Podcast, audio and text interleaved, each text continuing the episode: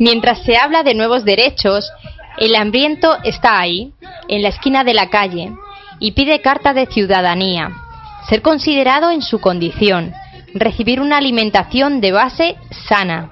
Nos pide dignidad, no limosna.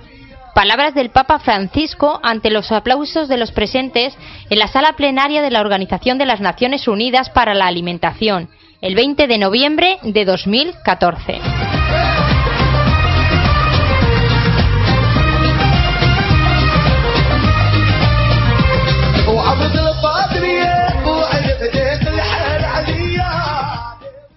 Buen día, hoy es 27 de noviembre de 2014 y estamos en directo desde Onda Polígono en la 107.3 de la FM y en ondapolígono.org. Son las 11 y 2 minutos exactamente. Rafa Aguirre, Gerardo Magariños y Marta Sánchez ya nos encontramos de nuevo en este patio de las culturas, acompañados del Fondo Europeo para la Integración de la Dirección General de Migraciones del Ministerio de Empleo y Seguridad Social. Entren y compartan con nosotros un ratito.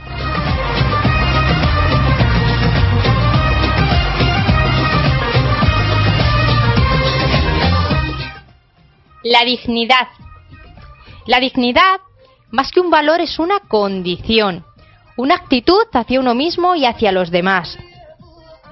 Valores como el respeto, la tolerancia, la justicia, la libertad, la solidaridad, si se aplican a la vida de una persona en todas sus acciones, el resultado será un individuo digno.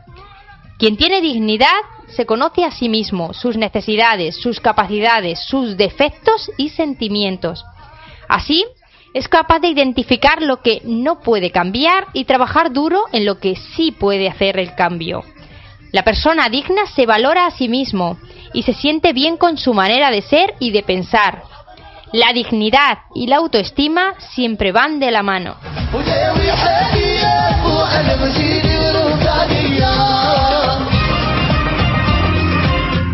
Nuestro índice de contenidos de hoy nos traerá hasta este patio toledano a Álvaro Peinado Rojo, técnico de la coordinadora de ONGs de Castilla-La Mancha, para compartir con nosotras y con nosotros el espacio de la Mesa de la Convivencia en nuestra sección Viaje con nosotros nos desplazaremos a la ciudad de Ceuta y en los últimos minutos de este programa les daremos detalle de las actividades que pueden realizar en Toledo en la sección de agenda, para lo que les pedimos que vayan preparando papel y lápiz. Y ahora arrancamos con las noticias.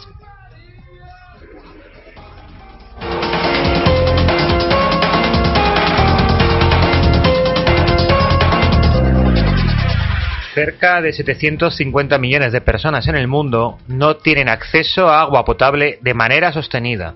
La tensión racial en Estados Unidos se dispara tras una decisión judicial.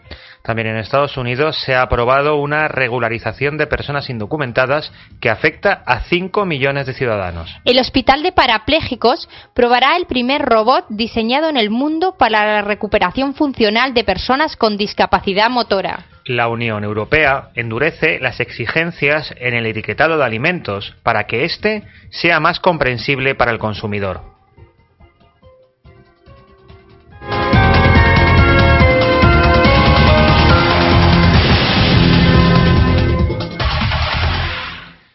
Un total de 748 millones de personas no tienen acceso a agua potable de forma sostenida en el mundo, y se calcula que 1.800 millones más usan una fuente de, eh, de, agua que está contaminada con heces, según un informe publicado por la Organización Mundial de la Salud. Este mismo estudio indica que 2.500 millones de personas no tienen acceso a un saneamiento adecuado y que 1.000 millones tienen que hacer sus necesidades al aire libre, 9 de cada 10 en áreas rurales. La tensión racial en Estados Unidos ha vuelto a dispararse tras la decisión de un gran jurado de no imputar a un agente de policía de raza blanca, que mató el pasado mes de agosto a un joven afroamericano de 18 años que iba desarmado en la localidad de Ferguson. Tras conocerse el fallo, se ha desatado una ola de disturbios más graves incluso que las producidas en las semanas siguientes a la muerte de Michael Brown, el joven fallecido. En varias ciudades de los Estados Unidos se han producido disturbios y en otras protestas de carácter pacífico una de ellas frente a la Casa Blanca de Washington, donde el presidente Barack Obama ha hecho un llamamiento a la calma y ha pedido respeto para la justicia. Mientras, se investiga lo sucedido el pasado fin de semana en Cleveland, donde un menor de 12 años de edad falleció en un parque a consecuencia de los disparos de un agente de policía que confundió la pistola de juguete que portaba con un arma letal. Precisamente el presidente norteamericano Barack Obama ha aprobado en los últimos días una regularización de personas inmigrantes sin papeles que afecta a cerca de 5 millones de indocumentados de este país, la mayoría de origen latinoamericano. De estos 5 millones de personas, cuatro de ellos son padres de ciudadanos o de personas residentes en los Estados Unidos de manera legal. Las medidas adoptadas por el Gobierno, sin el respaldo de ninguna de las cámaras de representación que hay en el país, evitarán, evitarán la deportación de los afectados y les facilitará el poder acceder a un permiso de trabajo. El Instituto Cajal, Centro Nacional de Investigación en Neurobiología, ha diseñado un robot concebido para la rehabilitación de personas con discapacidad motora, mediante el cual los pacientes que, que lo usen aprenderán de nuevo a utilizar los miembros afectados a través de la repetición de movimientos. Esta tecnología, la primera diseñada en el mundo específicamente para la recuperación funcional de la persona, va a ser probada en el Hospital Nacional de Parapléjicos en Toledo, donde ya se trabaja en el diseño de un protocolo para la terapia. A partir del próximo 13 de diciembre, el etiquetado de los productos alimentarios deberá cumplir las exigencias de la Unión Europea y, entre otras medidas, deberá contar con letras mayores y más legibles, indicaciones de los posibles alérgenos del producto, los datos nutricionales o las fechas de congelación o descongelación. También deberá recogerse el origen de los productos, si estos contienen aceites vegetales y en qué cantidad, o por ejemplo, si están elaborados con un solo tipo de carne o pescado o con la suma de ambos. Todas estas medidas con el objetivo de que el etiquetado de los productos que compramos sea más entendible, más entendible para el consumidor.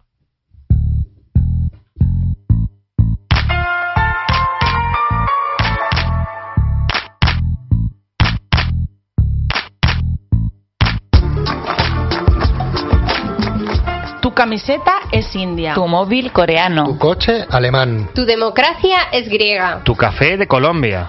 Tus números son árabes. Tu alfabeto latino. ¿Y aún dices que tu vecino es extranjero? ¿Y aún dices que tu vecino es extranjero? Y aún dices que tu vecino es extranjero.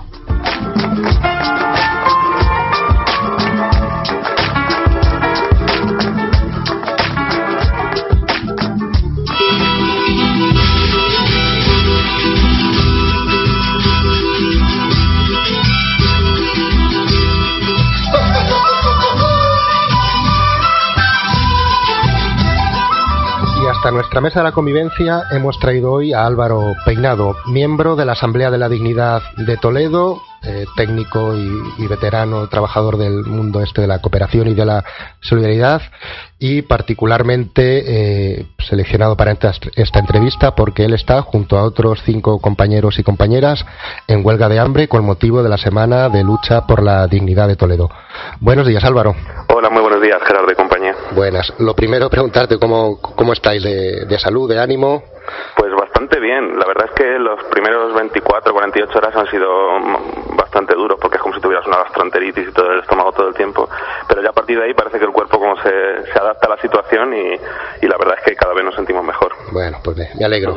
Eh, pues lógicamente preguntarte por esta semana de lucha a la dignidad. Eh, sé que ha habido ya algunos actos con el tema de la mujer, ha habido otro por el, con, los, con los afectados por, la, por el desahucio, sí. la plataforma de, de, la hipoteca y quedan todavía pues dos o tres actos ¿no? durante esta semana. que Sí, desde la Asamblea de la Dignidad nos hemos propuesto pues eh, dedicar cada día una temática que considerábamos importante y en la que considerábamos que había que reivindicar a, algo. Y entonces pues como bien decías el lunes fue por el derecho a la vivienda, el martes contra la violencia de género y, ayer por el derecho ciudadano al medio ambiente. Entonces, lo que queda para el resto de semana es esta tarde hay una concentración y una asamblea para tratar una asamblea abierta, eh, que es la que se prevé que participe la ciudadanía y eso, para tratar el, el tema de la represión, la ley Mordaza y la reforma laboral.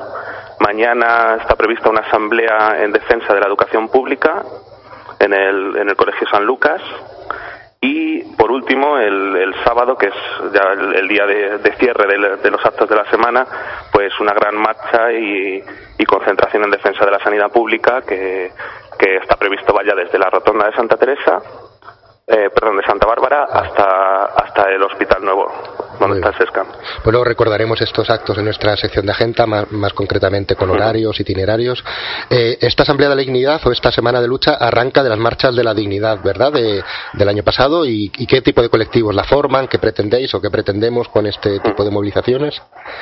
Pues efectivamente, a partir del 22 de marzo del año pasado, que se organizan, como, como todo el mundo sabe, una serie de marchas de que desde todo el Estado confluían en Madrid, pues eh, en las distintas, en las distintas, los distintos grupos locales que han dado soporte a esas marchas, pues se considera que, que hay que seguir haciendo cosas y que hay que seguir organizándose para, para reclamar esas, esas cuatro, esas cuatro consignas, ¿no? que, que caracterizan las marchas de la dignidad, que son el pan, el trabajo, el techo y la dignidad, ¿no?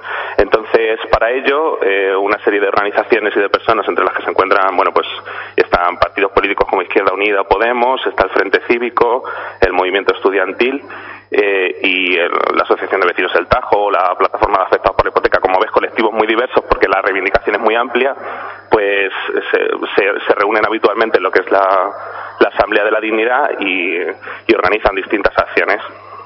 No, desde luego es muy, muy, muy global no toda la movilización por el tipo de entidades. En, la, propia, el propio calendario de actividades de esta Semana de Lucha Social se ve lo que cada día está. Claro, que cada día, como ves, promueve una, una organización distinta, promueve, promueve la, actividad.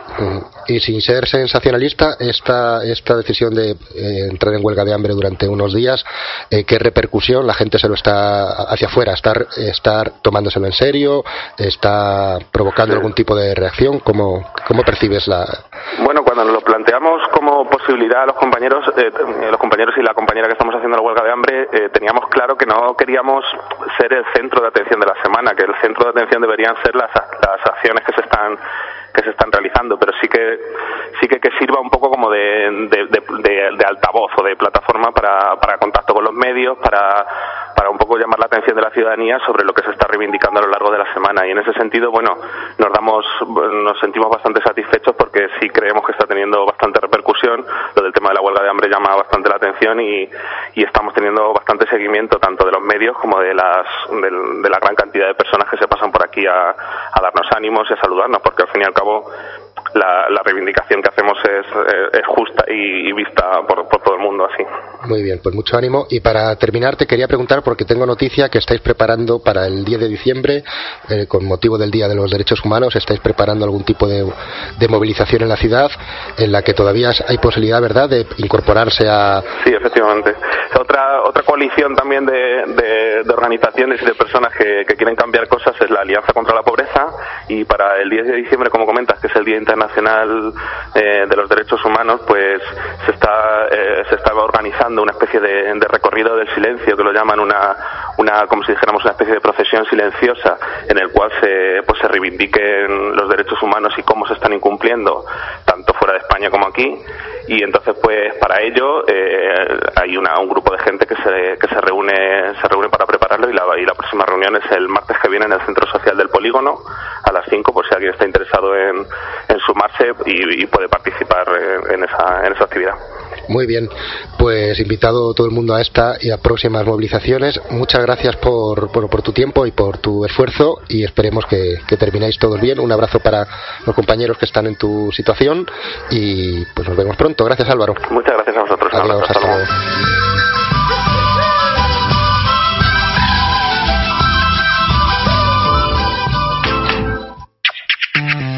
Onda Polígono por la Educación Pública.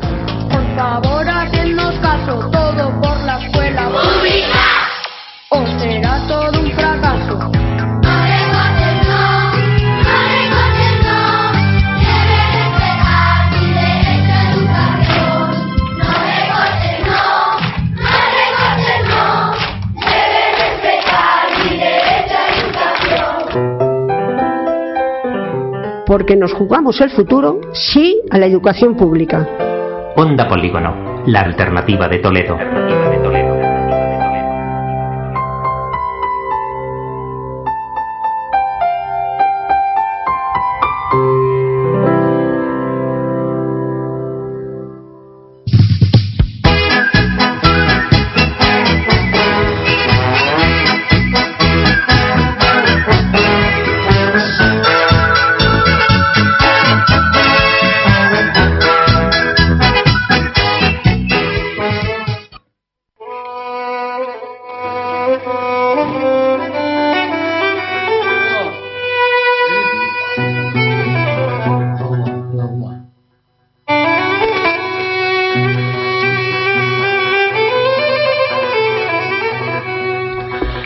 En nuestro viaje con nosotros hoy vamos a movernos hasta Ceuta y para contarnos, hablarnos algo de esta ciudad, de este enclave en el norte de África, tenemos a Rasida, mediadora intercultural en la ONG Médicos del Mundo, originaria de Ceuta, pero que lleva 33 años residiendo. Lógicamente eh, va, y viene a su país con, o a su, a su ciudad con frecuencia y, bueno, pues tiene capacidad y trayectoria de sobra, conocimiento de los dos mundos como para para hacernos una, una entrevista interesante.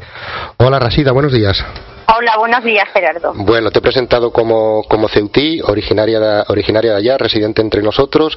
Y bueno, lo primero que a todo el mundo llama la atención de Ceuta, ¿no? Es como una, una ciudad, un enclave en el norte de África, participa de, de, dos mundos o incluso de más.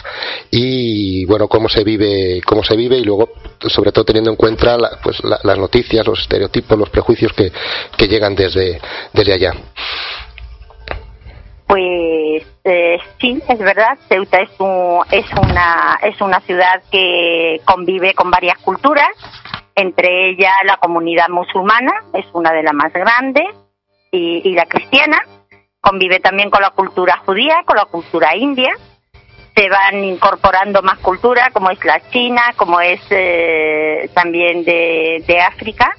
Eh, los saharauis, los colectivos saharauis también y bueno es una es una ciudad la verdad que bastante bastante acogedora eh, la llaman la perla del Mediterráneo ¿eh? está en el norte de África eh, tiene tiene un ambiente pues bastante bastante ahí moruno musulmán español hay es hay varias culturas y la verdad que, en su ambiente se, se respira un aire bastante cultural, con muchas culturas. Sí, es una ciudad además de tamaño eh, pequeño medio, ¿no? Tendría que ser equiparable a Toledo, de unos 90.000 habitantes y con la particularidad de su, de su ubicación geográfica, de su mezcla. Y nos ha llamado la atención, pues lógicamente la presencia musulmana, eh, cristiana o, de origen, o de origen español, que no tiene por qué ser necesariamente cristiana, pero luego eso, eh, los judíos, los hindúes, no sé, ligados al comercio o, vinculados a, épocas pasadas, a, asentamientos allí, ¿cómo se, cómo se produjo esta, esta mezcla de, de orígenes? Bueno, pues esta mezcla de orígenes, eh, al ser, al ser una, una ciudad cerca de, eh, tiene frontera con Marruecos, pues la verdad que el colectivo, el colectivo musulmán sí ha ido, eh, ha ido inmigrando, emigrantes, fueron migrantes, mis padres por ejemplo fueron migrantes ahí en Ceuta, ahí nacimos nosotros y, y bueno, eh, por tener esa frontera, pues eh, el colectivo musulmán es mucho más es mucho más más amplio. y los judíos y los hindúes también tienen su, sí tienen su historia tienen su historia. Los judíos tienen ahí también su historia. Los hindú pues bueno a raíz del comercio pues eh, fueron fueron desarrollando ahí también su sus raíces y la verdad que, es una ciudad que convivimos bastante bien entre todos. Mm, estamos escuchando de fondo una música que es fusión de fusión, que es flamenco mezclada con música pues como que podemos entender más, más árabe de Abderrahim Abdelmumen y, creemos que, representa bastante bien toda esta, esta convivencia y esta mezcla que se da allí.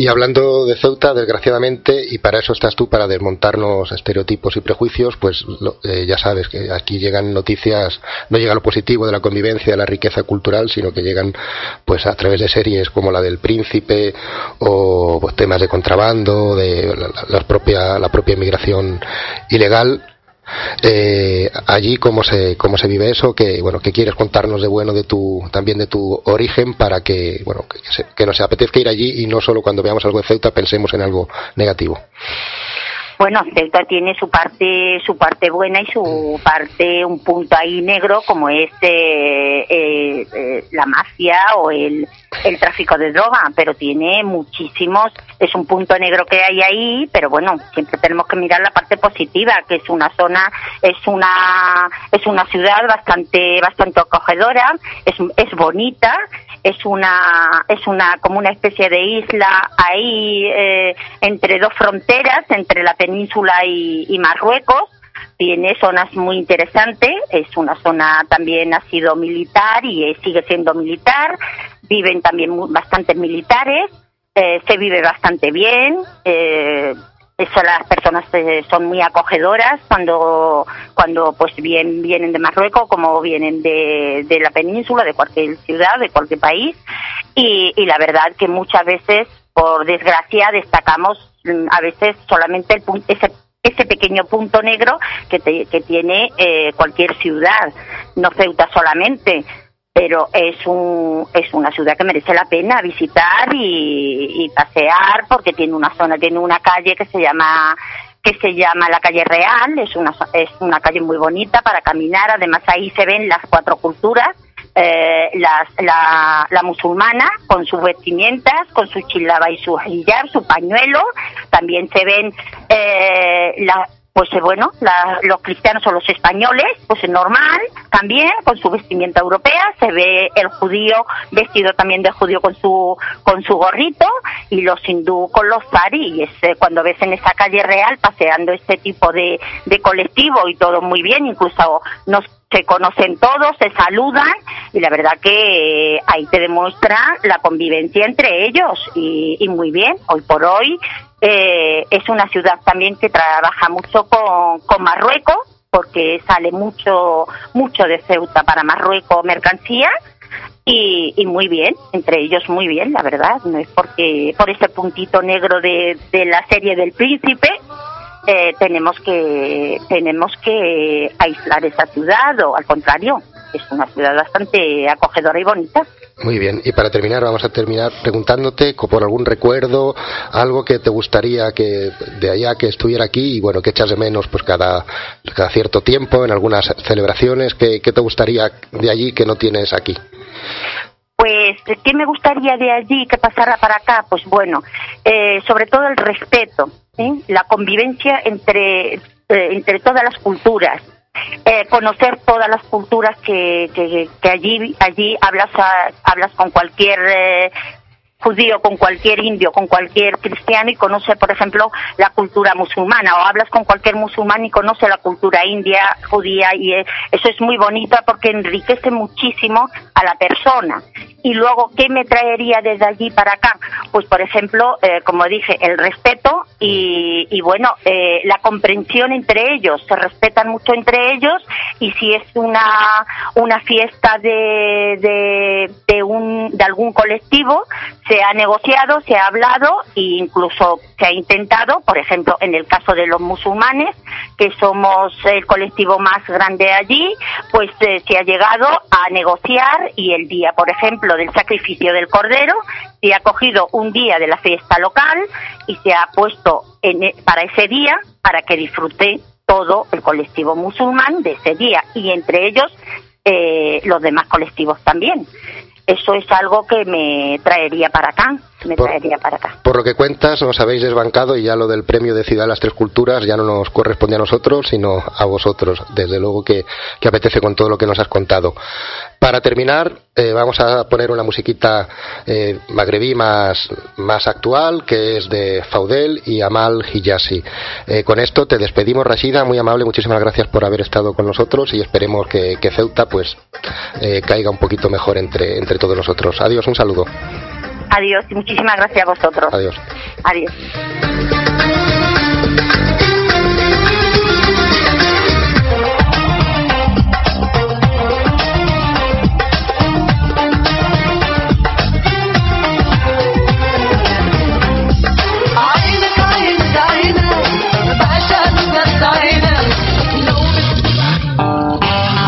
A mí me gusta el deporte. ¿Te mola el cine? ¿Te divierte la historia? A mí me gusta tus amigos, los animales. Yo disfruto con nuestra música. Todo lo que te gusta en el altavoz cada miércoles a partir del 9 de enero a las 6 de la tarde en Onda Polígono en el 107.3 de FM y en www.ondapolígono.org.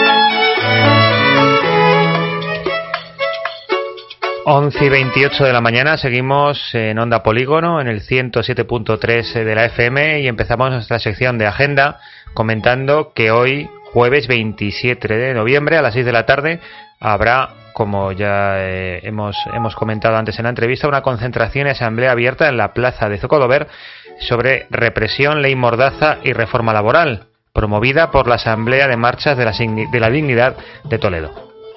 El día 28 de noviembre a las 6 de la tarde, Asamblea en Defensa de la Educación Pública.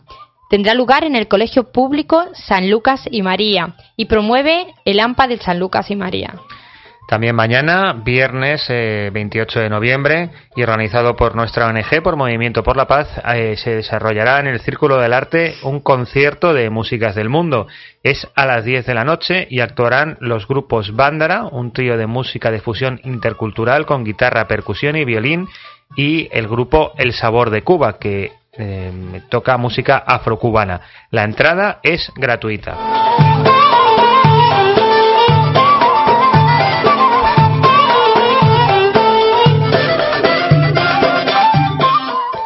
El sábado 29 de noviembre, marcha y concentración en defensa de la sanidad pública.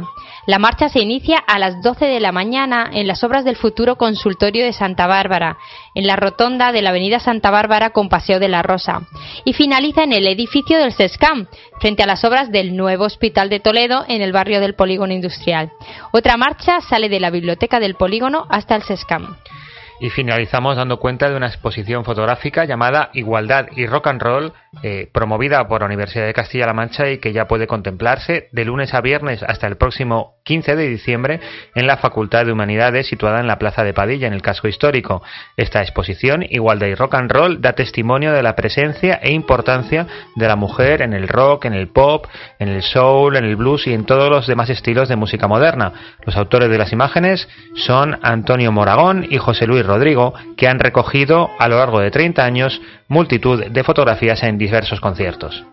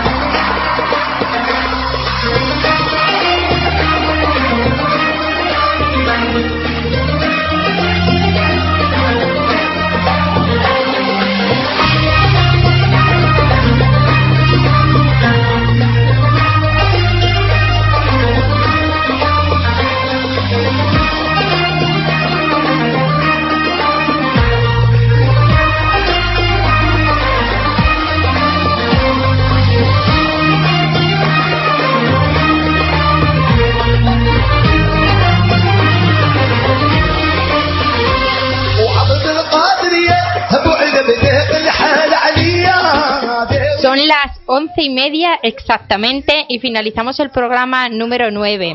Eh, hemos estado con ustedes desde las 11 de la mañana y volveremos el jueves que viene también a las 11 de la mañana. Les recordamos que estamos en la 107.3 de la FM, en Onda Polígono, y también en la web ondapolígono.org. Antes de despedirnos, les, les recordamos el concierto que acabamos de mencionarle. Es el concierto de músicas del mundo que nuestra ONG Movimiento por la Paz desarrolla dentro de nuestro programa de mediación intercultural comunitaria en el casco histórico de Toledo. El concierto será en el Círculo del Arte, mañana a las 10 de la noche, y actuarán los grupos Bándara y El Sabor de Cuba. La entrada es gratuita hasta completar aforo. Y así nos despedimos de todos ustedes. Rafa Aguirre. Eh, nos despedimos, pero vamos a despedirnos de una manera un poco distinta a otros días. Eh, normalmente es Marta la que dedica el programa, pero hoy vamos a dedicarlo Gerardo y yo. Y vamos a dedicárselo a Marta porque hace un par de días ha sido su cumpleaños. ¿Verdad, Gerardo? Sabemos que está a punto de caérsele una lágrima porque estas cosas le gustan mucho y le emocionan. Felicidades. Y para dedicarte el programa y terminarlo, hemos eh, decidido poner una canción que, según Gerardo, pues es eh, una de tus de tus canciones que, cantas mucho en, el trabajo, con lo cual con ella vamos a terminar. Marta, puedes puedes proceder a, acabar lo que tenías que decir y terminamos el programa. Sí, es mi canción bandera.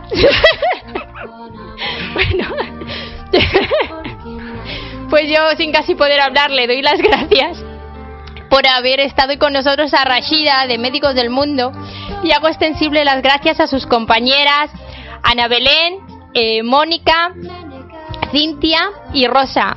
Y yo quería regalarle el programa hoy a Álvaro Peinado Rojo, a Pepe y a Nerea por todo lo que nos apoyan, no solo dentro del programa, sino lo que apoyan a todas las entidades sociales. Y bueno, y un tirón de orejas a Gerardo y a, y a Rafa por, por este final de programa.